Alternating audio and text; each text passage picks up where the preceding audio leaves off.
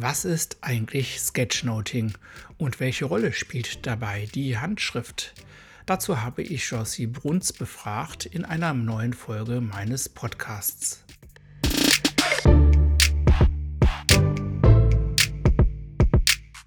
Na, schreibst du schön? Mein Podcast für dich rund ums Handschreiben.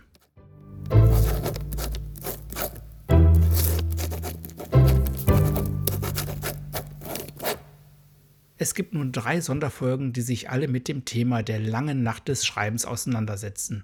Das ist nämlich bei mir, bei Mia Scribo dieses Jahr das Thema Sketchnoting. Und dazu habe ich Jossi Bruns befragt. Sie ist die Referentin für Mia Scribo zu diesem Thema.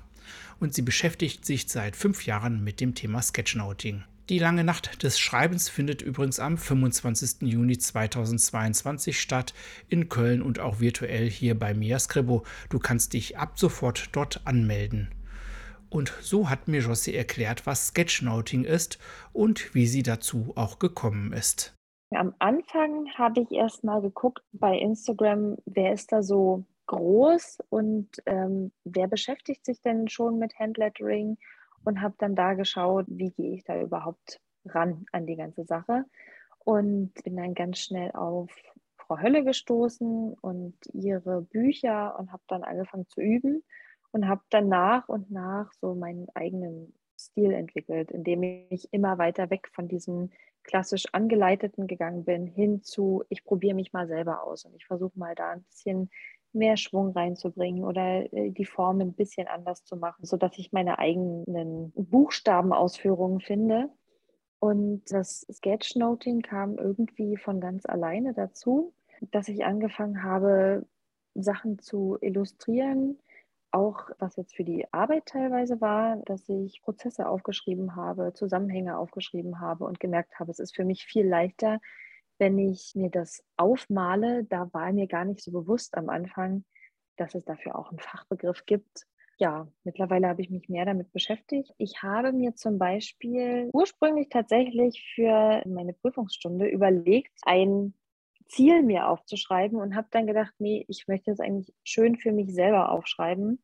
Es ging eigentlich darum, sich Lebensziele zu setzen, erstmal kleinere oder größere, ich habe mir dann selber ein Ziel ausgesucht, wo ich dachte, ja, das möchte ich irgendwie wirklich verfolgen und habe das dann nicht nur aufgeschrieben und die Schritte, wie ich da hinkomme, sondern ich habe dazu dann halt eine Sketchnote angefertigt. Ich habe mich als Wanderin gemalt und am Ende des Wegs mein großes Ziel in Schottland den West Highland Way zu wandern. Und die Schritte dorthin habe ich bebildert mit kleinen Schildern und natürlich gibt es auch Hindernisse, die dann durch Steine symbolisiert werden. Also manchmal kommt von einer Idee, die ich habe, dass dann von ganz alleine sie anfangen, das aufzumalen. Es kann aber auch ein Text sein, den ich lese oder den ich ja auch in der Schule lese oder sowas. Meistens ist es ein komplettes zusammenhängendes Bild. Am besten ist natürlich, wenn es auf A4 passt. Jetzt in dem Fall habe ich es auf ein Flipchart-Papier gemalt, was auch mal ganz interessant ist, aber dann doch ganz andere Schwierigkeiten aufweist, weil man manchmal mit der Größe gar nicht so richtig, das gar nicht so leicht einteilen kann an sich, wenn ich Sketchnote, arbeite ich hauptsächlich mit einem ganz normalen schwarzen Rollerpen oder einem Fineliner. Für mich ist immer wichtig, dass ich das nicht wegradieren kann, weil es einfach schön ist, dass auch wenn man mal sich vermalt oder verschreibt, dass man irgendwie damit arbeitet.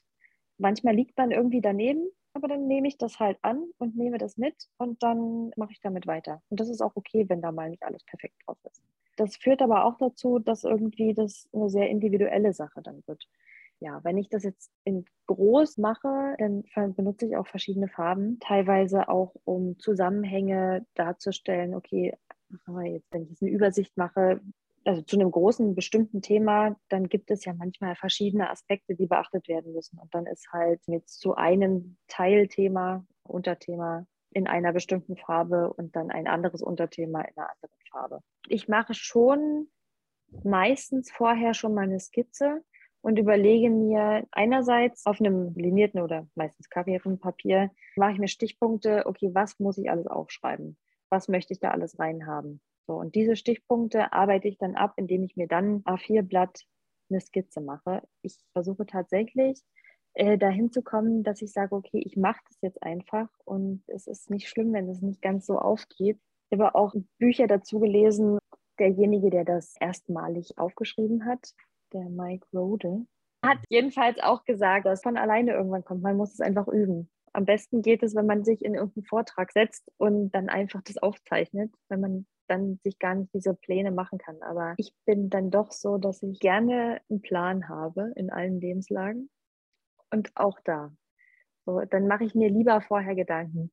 Wo ich aber inzwischen von weggekommen bin, ist dieses, oh Gott, es muss alles perfekt aussehen. Es muss jeder Strich an der richtigen Stelle sein. Jede Figur muss immer perfekt aussehen. Nee, es ist wichtig, dass zu erkennen ist, was gemeint ist. Für mich selber, damit ich später darauf nochmal zurückgreifen kann. Das waren also die Antworten von Jossi. Was ist eigentlich Sketchnoting? Melde dich doch jetzt zur langen Nacht des Schreibens an am 25. Juni. Dann kannst du ein Seminar bei ihr buchen, virtuell oder auch vor Ort in Köln. Und das alles komplett kostenlos.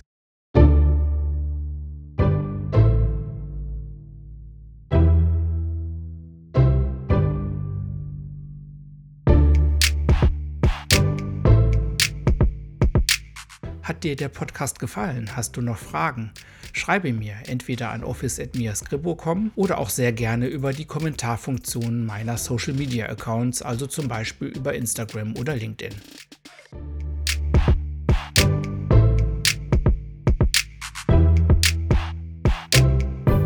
Bis zur nächsten Folge. Wir hören voneinander.